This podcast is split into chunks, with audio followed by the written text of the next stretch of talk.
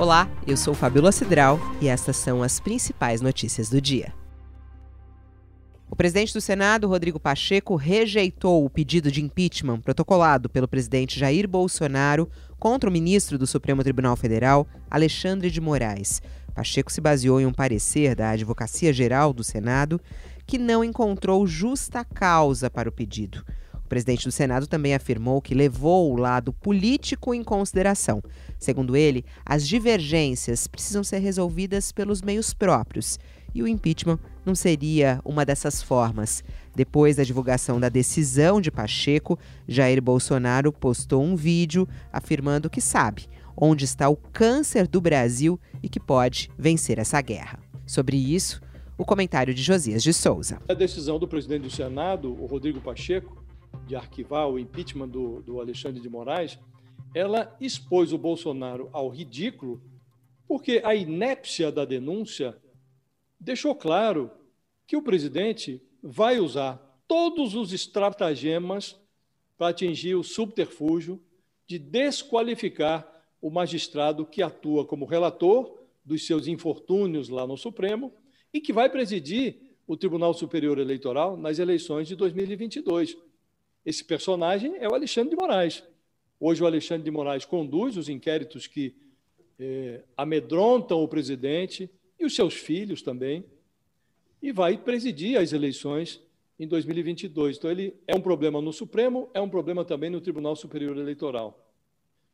E o Bolsonaro divulgou um vídeo que ele diz que adota o mesmo tom belicoso, um vídeo de abril, é velho, ele recortou um pedacinho em que ele diz, adota o mesmo tom belicoso de sempre, né? e diz que sabe onde está o câncer do Brasil. Eu tenho a, a impressão, é, Fabíola, que o presidente começou a olhar para o espelho. Por isso ele enxergou o câncer. O ministro do Supremo Tribunal Federal, Edson Fachin, mandou arquivar a ação em que o presidente Bolsonaro pedia para o próprio STF anular artigo do regimento da corte que autorizava a instalação de inquérito sem aval do Ministério Público. Fachin afirmou que o tema já foi discutido no julgamento que validou o inquérito das fake news em junho de 2020.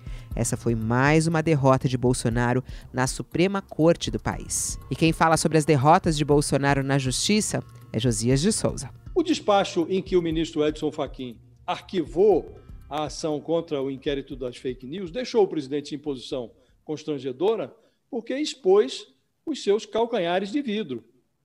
O artigo questionado agora eh, foi acionado pelo Supremo há dois anos e cinco meses. Mas o Bolsonaro só reage agora, ele só descobriu o problema agora, porque foi incluído no inquérito das fake news, porque mentiu demais sobre urnas eletrônicas. Então agora ele enxerga os riscos desse inquérito e invoca é, a debilidade do artigo utilizado pelo Supremo para abrir o inquérito sem ouvir o Ministério Público. O Superior Tribunal de Justiça suspendeu a tramitação da denúncia contra o senador Flávio Bolsonaro, do ex-assessor Fabrício Queiroz e de mais 15 acusados no caso das rachadinhas quando Flávio ainda era deputado estadual. A decisão do ministro, João Otávio Noronha, atende a um pedido da defesa de Queiroz, que alegou que a denúncia apresentada pelo Ministério Público teve como fundamento dados da quebra de sigilo bancário e fiscal invalidada pela quinta turma do STJ e, por isso, não poderia ser usada no processo. A CPI da Covid ouve hoje José Ricardo Santana, ex-funcionário da Anvisa. O nome dele surgiu durante o depoimento de Roberto Ferreira Dias, ex-funcionário de logística do Ministério da Saúde, que foi afastado após ser acusado de cobrar propina em negociação de compras de vacinas. Dias afirmou que vai encontrar José Ricardo, que é seu amigo, para jantar em um restaurante em Brasília. Durante o jantar, Roberto disse que o policial militar Luiz Paulo Dominguete chegou de surpresa e conversaram. Dominguete é um cabo da PM de Minas e atuou como intermediário na compra de vacinas. Ele também já prestou depoimento à comissão e afirmou que nesse jantar Dias pediu propina de um dólar para cada dose da AstraZeneca que era oferecida pela empresa Davat ao governo federal. Índios de várias partes do Brasil que estão acampados em Brasília desde domingo protestaram contra o marco temporal para a demarcação de terras indígenas. O tema estava na pauta do Supremo Tribunal Federal, mas não foi julgado. Pelas regras do marco, as etnias só podem reivindicar a demarcação de áreas ocupadas antes da Constituição de 1988. Os indígenas pressionam para que o STF rejeite a tese que tem o apoio de ruralistas e garimpeiros. Sobre isso, o comentário de Josias de Souza. Às vésperas de um, um julgamento sobre a demarcação de terras indígenas, armou-se aqui em Brasília um acampamento com cerca de 6 mil índios. Aí o Planalto, por meio da Advocacia Geral da União, invoca preocupações com o coronavírus. Fala está muito preocupado com o coronavírus e pediu o adiamento dessa manifestação para um período em que eh, o risco sanitário não fosse tão grande.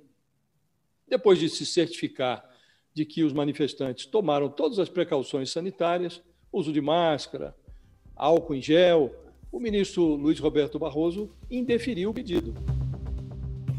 O Ministério da Saúde anunciou a aplicação de uma dose de reforço da vacina contra a Covid-19 a partir de setembro. A terceira dose será direcionada para idosos com mais de 70 anos e pessoas com imunidade comprometida. A previsão é que as doses comecem a ser distribuídas para os estados e municípios a partir de 15 de setembro, quando o Ministério da Saúde estima que terá vacinado toda a população adulta com pelo menos a primeira dose.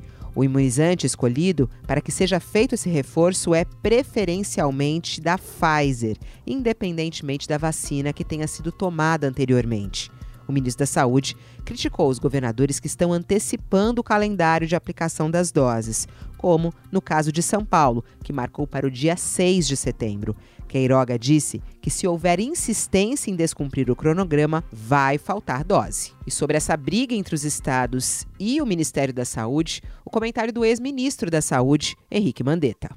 Aqui dentro do Brasil, você tem um sistema de saúde, que é o SUS, que funciona por pacto. O pacto tripartite. Então, você reúne o Conselho Nacional de Secretários Estaduais, Municipais e você faz isso em cima de um plano, que é o Plano Nacional de Imunização, o PNI. Desde que você tenha liderança, desde que você tenha harmonia dentro desse sistema, esse sistema costuma andar junto.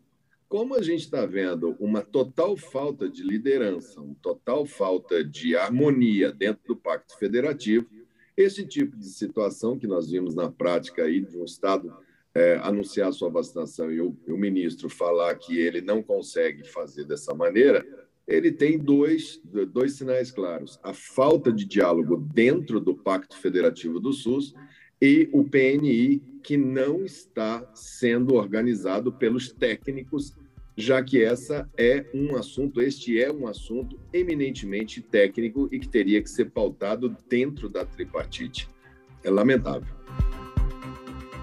E hoje o Rio de Janeiro começa a imunizar os adolescentes. Uma nova remessa de vacinas chegou ontem no Rio por volta da meia-noite. O estado vai receber 561.740 doses, sendo 300 mil da Coronavac e o restante da Pfizer. Isso vai possibilitar o início da imunização de adolescentes na capital. O calendário estava suspenso. Hoje se vacinam meninas de 17 anos. Na sexta-feira é a vez dos meninos da mesma idade. No sábado, a previsão é de repescagem para quem tem mais de 25 anos. A Anvisa aprovou a realização no Brasil de um estudo clínico de uma nova vacina contra a Covid.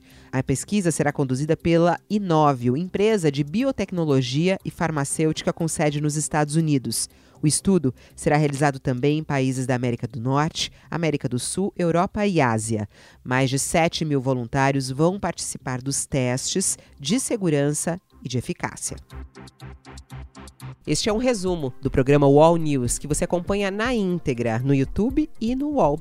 A versão completa do programa em vídeo tem três edições diárias, sempre de segunda a sexta-feira. Até lá! Wall.